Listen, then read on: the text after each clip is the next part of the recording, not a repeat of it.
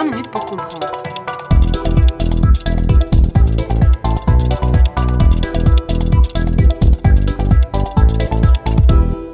Pauvreté et coronavirus.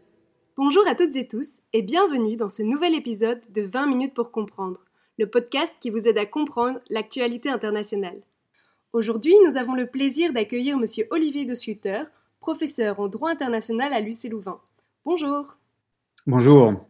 Vous êtes actuellement le rapporteur spécial des Nations Unies sur l'extrême pauvreté et les droits humains et avez exercé successivement deux mandats de rapporteur spécial des Nations Unies pour le droit à l'alimentation de 2008 à 2014. Tout d'abord, pourriez-vous nous expliquer en quoi consiste la fonction de rapporteur spécial pour l'ONU et quelles sont les grandes lignes de votre mandat? Alors, les rapporteurs spéciaux de l'ONU sont des experts indépendants qui ne sont pas payés et qui, sur cette base volontaire, acceptent une mission qui leur est confiée, qui consiste en réalité à instruire un sujet. Et sur base des consultations qu'ils conduisent, des études qu'ils font, ils proposent au gouvernement certaines mesures que ceux-ci ensuite étudient et, sur lesquelles ils peuvent s'entendre. Notre rôle, en quelque sorte, est de stimuler une discussion internationale, intergouvernementale, sur des sujets sur lesquels les gouvernements doivent se positionner, que parfois les gouvernements préfèrent ignorer. Donc notre rôle est d'alerter aussi les gouvernements sur des sujets qui, qui doivent être traités. On est à la fois des lanceurs d'alerte, des ambassadeurs, des, des personnes euh, qui subissent des atteintes aux, aux droits de l'homme et nous utilisons les médias pour essayer de faire passer les messages lorsque les gouvernements sont insuffisamment réceptifs à ce que nous disons. Très bien, merci beaucoup. Donc vous avez débuté ce nouveau mandat en tant que rapporteur spécial des Nations Unies le 1er mai 2020, donc en pleine crise du coronavirus. Quelles sont selon vous les grosses conséquences de cette crise en matière de pauvreté? Alors la crise du Covid-19 va amener effectivement une augmentation très considérable du nombre de personnes affectées par l'extrême pauvreté dans le monde.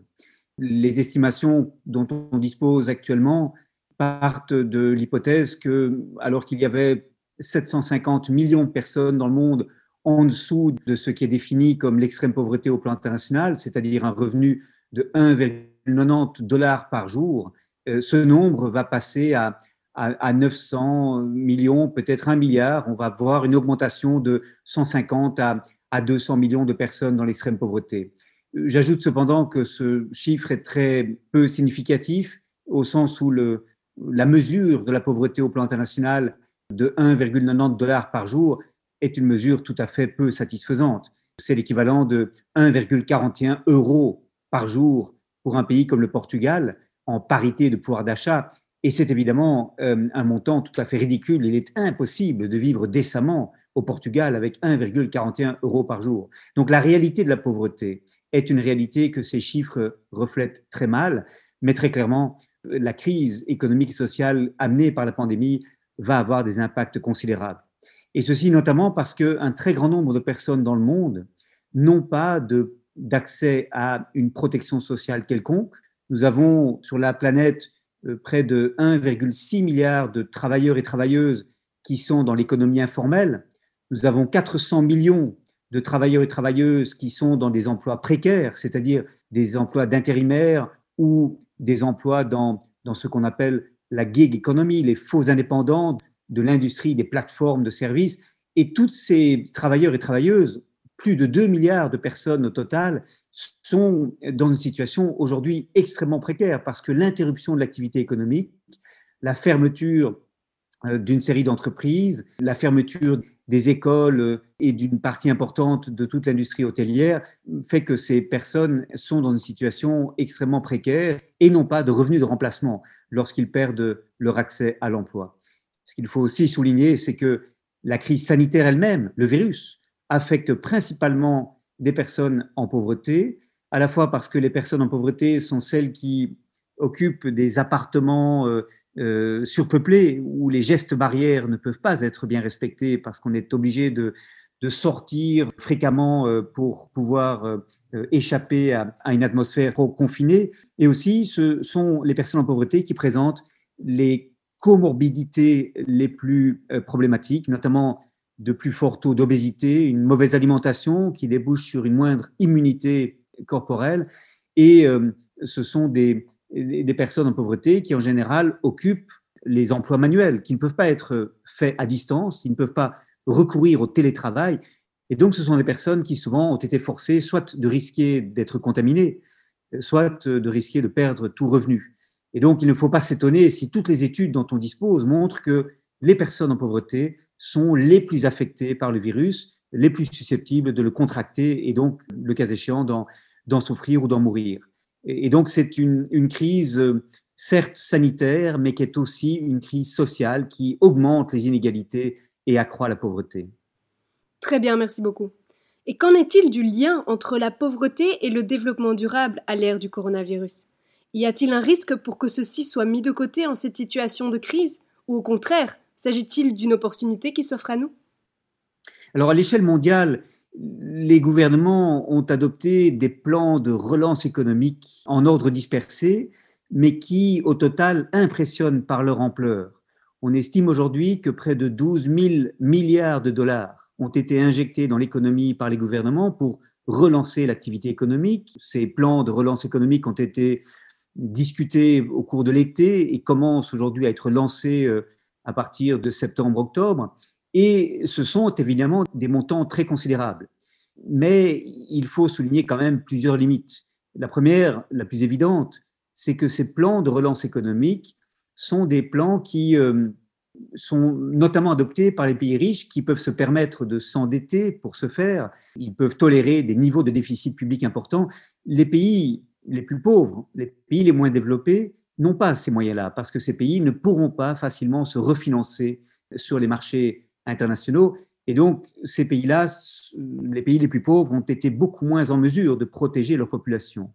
Deuxième limite, c'est que ce montant considérable, 12, 13 000 milliards de dollars, sont des montants essentiellement euh, consacrés à soutenir les entreprises pour éviter des faillites en chaîne. Et une partie relativement faible de ces montants est allée à la protection sociale pour protéger les familles des, risques de, de pauvreté. On estime que sur ces 12 000 milliards de dollars, c'est environ 600 milliards de dollars qui ont été consacrés à la protection sociale, c'est-à-dire euh, à peu près euh, euh, un vingtième des sommes investies. C'est donc relativement peu. Et enfin, les mesures de protection sociale qui ont été adoptées n'ont pas toujours été bien calibrées pour soutenir les personnes en grande pauvreté. Par exemple, il faut remplir des formulaires en ligne. Comment fait-on quand on n'a pas accès à Internet? Ou bien il faut fournir euh, une, documentation prouvant que l'on n'a pas de revenus de substitution. Comment le faire lorsque l'on n'a pas un accès facile à ces documents ou qu'on est un travailleur, une travailleuse de l'économie euh, informelle? Bref, il y a toute une série de trous dans les filets sociaux qui ne sont pas nécessairement comblés par ces mesures qui ont été mises en place. Alors, bien entendu, ces mesures de relance économique peuvent ou non contribuer à reconstruire une économie, euh, une société durable. Et jusqu'à présent, l'on constate que les gouvernements ont mis l'accent sur la relance économique, le retour euh, espéré à une croissance permettant de maintenir les emplois et d'en créer de nouveaux pour compenser les emplois perdus, avec relativement peu d'attention portée à la question de la transition écologique. Euh, je crois que c'est regrettable parce qu'en réalité, l'occasion s'offre aujourd'hui de réinvestir dans une série de secteurs qui sont de nature à ce que l'économie se verdisse et que ce sont précisément ces secteurs-là qui sont les plus riches en, termes de création potentielle d'emplois. Euh, et j'ai présenté il y a quelques jours devant l'Assemblée générale des Nations unies un rapport sur cette question de la transition juste, où j'essaie d'identifier notamment les mesures dites à triple dividende, c'est-à-dire des mesures qui peuvent faire trois choses. Un, réduire notre empreinte écologique. Deux, créer des emplois, notamment accessibles pour des personnes avec des faibles niveaux de qualification professionnelle. Et troisièmement, permettre aux ménages à faible revenu d'avoir accès à une série de biens de services nécessaires à une vie décente. Et ces mesures à triple dividende sont, par exemple, l'investissement dans les infrastructures de transport public, qui permettent non seulement de, de réduire la pollution liée à l'automobile, mais aussi de créer des emplois pour la construction de ces infrastructures et bien entendu de favoriser l'accès à la mobilité pour les ménages à faible revenu qui ne peuvent pas se permettre euh, l'achat d'une voiture individuelle. Ou encore, pour prendre un autre exemple, des programmes d'isolation des logements qui permettent d'économiser l'énergie consacrée à chauffer les, logements et qui peuvent non seulement par conséquent réduire les émissions de gaz à effet de serre, mais aussi créer des emplois euh, nombreux, euh, non délocalisables dans le secteur de la construction et bien entendu réduire la facture énergétique des ménages qui habitent ces maisons qui seront peut-être mieux isolées euh, à l'avenir. Et donc il y a toute une série de mesures en matière d'énergie, en matière de mobilité, en matière d'agriculture, d'alimentation, en matière de, construction de bâtiments, qui peuvent être prises, euh, qui ont ces trois impacts, qui permettent de les décrire comme des mesures à triple dividende et sur lesquelles aujourd'hui les gouvernements devraient mettre l'accent. Malheureusement, beaucoup de plans de relance économique sont focalisés exclusivement sur une dimension, la création d'emplois, le sauvetage des entreprises, alors que la dimension verte, la dimension de transition écologique, n'est pas nécessairement prioritaire. Je le regrette et, heureusement, il y a quelques exceptions remarquables, notamment en Europe, mais dans la plupart des régions du monde, la question de l'action sur le climat, la question de la consommation, de la production responsable sont des questions qui ont été un peu oubliées dans les réponses à la crise. Eh bien, que donneriez-vous justement comme conseil aux auditeurs afin de lutter à sa manière contre la pauvreté, les inégalités sociales et favoriser cette transition écologique durable? La manière traditionnelle dont on a abordé la question de la lutte contre la pauvreté, euh, qui est typique de l'approche du XXe siècle, consistait à dire qu'on allait faire croître l'économie, augmenter le PIB, si vous voulez, d'un pays ou d'une région, et grâce à la création de richesses, on allait pouvoir euh, investir dans des politiques sociales, redistribuant les revenus à travers une politique fiscale progressive. C'est-à-dire, en taxant les, revenus les plus élevés, on, va pouvoir financer des politiques sociales qui compensent les inégalités causées par le marché. Cette approche traditionnelle de la lutte contre la pauvreté euh, présente malheureusement deux défauts majeurs. Un, elle suppose une croissance de l'économie infinie et elle a par conséquent un impact considérable sur notre empreinte écologique. Il est possible de réduire l'empreinte écologique en proportion de la croissance de l'économie, mais on ne peut pas éliminer tout impact écologique sur l'utilisation des ressources et sur la production de déchets liés à la croissance économique. Et donc, on, est dans une situation où cette tension entre la lutte contre la pauvreté, d'une part, et, et la lutte contre le réchauffement climatique et les impacts environnementaux, d'autre part, cette tension est très forte. L'autre problème de cette approche, c'est qu'elle demeure relativement fragile.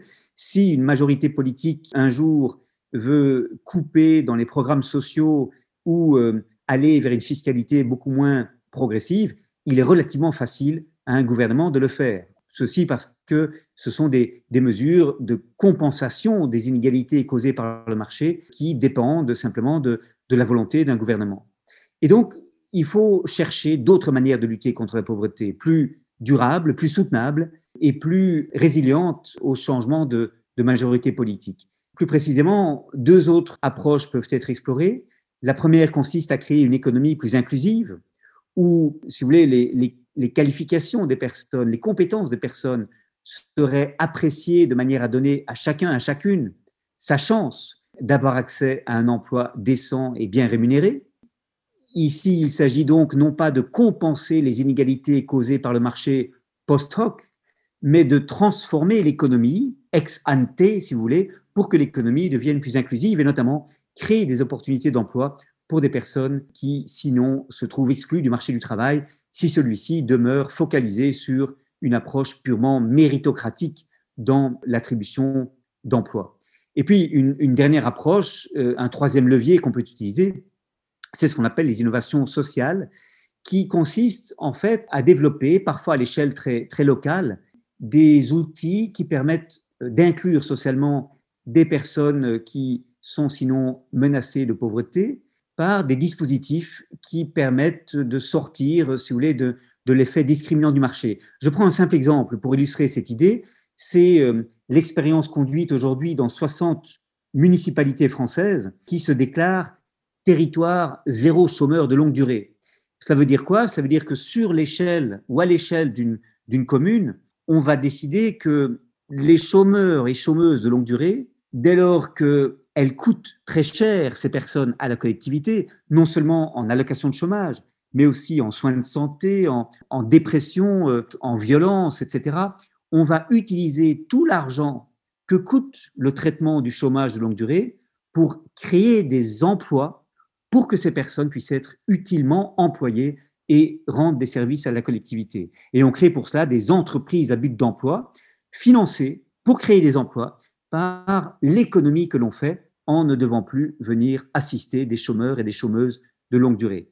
Et ceci part de l'idée que toute personne, y compris les chômeurs et chômeuses de longue durée, a des compétences qui doivent pouvoir être valorisées, à condition qu'on reconnaisse ces compétences, même si ces personnes ne parviennent pas à avoir un accès à un emploi solvable par le marché, il n'y a pas un financement suffisant par les mécanismes du marché pour cet emploi, ces personnes peuvent se rendre utiles auprès de la collectivité. Il y a assez de travail pour tout le monde dans le secteur des soins, dans le secteur de la transition écologique, par exemple, même si il n'y a pas nécessairement des emplois solvables par le marché. Et donc, on valorise les personnes, on reconnaît qu'elles ont des compétences qui peuvent être valorisées dans un territoire, on reconnaît qu'il y a un travail utile qu'elles peuvent effectuer et l'on réinvestit en fait dans ces personnes en leur faisant confiance. C'est une innovation sociale qui permet d'aller au-delà d'une approche purement, j'allais dire, caritative ou compensatoire de la pauvreté. C'est une approche qui consiste à créer des nouveaux mécanismes d'inclusion sociale euh, qui sont beaucoup plus durables et qui respectent beaucoup mieux la dignité des personnes. Et donc, je crois que la, la lutte contre la pauvreté doit en fait se repenser aujourd'hui dans un contexte où la croissance économique ne peut plus constituer euh, la condition à tout le reste et où il faut trouver d'autres manières de lutter contre la pauvreté que celles qui reposent sur la, croissance infinie de l'économie. Est-ce que vous pourriez conclure peut-être en nous proposant l'une ou l'autre lecture afin de creuser davantage le sujet? Les auteurs qui aujourd'hui me paraissent les plus importants sont ceux qui montrent que la question de la pauvreté n'est pas seulement un problème ou un défi pour celles et ceux qui sont dans la pauvreté. C'est un problème, c'est un défi pour la société tout entière, notamment parce que ne pas traiter la question de la pauvreté, ne pas lutter contre les inégalités a des effets néfastes pour l'ensemble de la collectivité. Et de ce point de vue-là, je voudrais souligner tout l'intérêt des travaux de Kate Pickett et Richard Wilkinson, qui ont publié en 2009 un ouvrage qui a fait beaucoup de bruit, qui s'appelle The Spirit Level, traduit en français sous le titre Pourquoi l'égalité est meilleure pour tous? Et c'est un ouvrage qui tente de montrer que dans des sociétés plus égales, où les, richesses sont mieux distribuées, sont mieux réparties, toute une série de maux sociétaux sont beaucoup mieux traités. Il y a moins de violence, il y a moins de dépression, il y a moins de, taux d'obésité, il y a euh, euh, beaucoup moins, euh, enfin une beaucoup plus grande capacité pour la société à, à répondre aux défis collectifs qui lui sont posés. Bref, une société où il y a plus d'égalité, moins d'inégalité, est une société beaucoup mieux outillée pour opérer euh, la transformation écologique et sociale dont on a besoin aujourd'hui et pour répondre aux défis qui lui sont posés. Et donc les travaux de Pickett et Wilkinson sont importants parce qu'ils ils permettent de voir euh, l'intérêt de chacun, y compris euh, des, des, des personnes qui se rattachent à la classe moyenne, euh, de, prendre au sérieux comme priorité sociale la question du traitement de la pauvreté. Euh, Kate Pickett et, Richard Wilkinson ont également publié plus récemment un, livre qui examine les impacts psychiques, psychologiques de la pauvreté et des inégalités, montrant que ce n'est pas seulement la société qui souffre de cela, mais aussi les individus qui euh, vivent comme un stress permanent, le fait d'être dans une société très inégalitaire et euh, en raison de ce stress font des choix qui sont parfois bien euh, moins éclairés et problématiques. Et donc je, je, crois que ce sont ces travaux-là auxquels il faut aujourd'hui attacher plus d'importance. Eh bien merci à vous. C'était donc 20 minutes pour comprendre. Notre intervenant était Olivier de que je remercie sincèrement. Je suis Sarah Fariat. À la technique, c'était Vincent Gabriel. Belle journée à toutes et tous.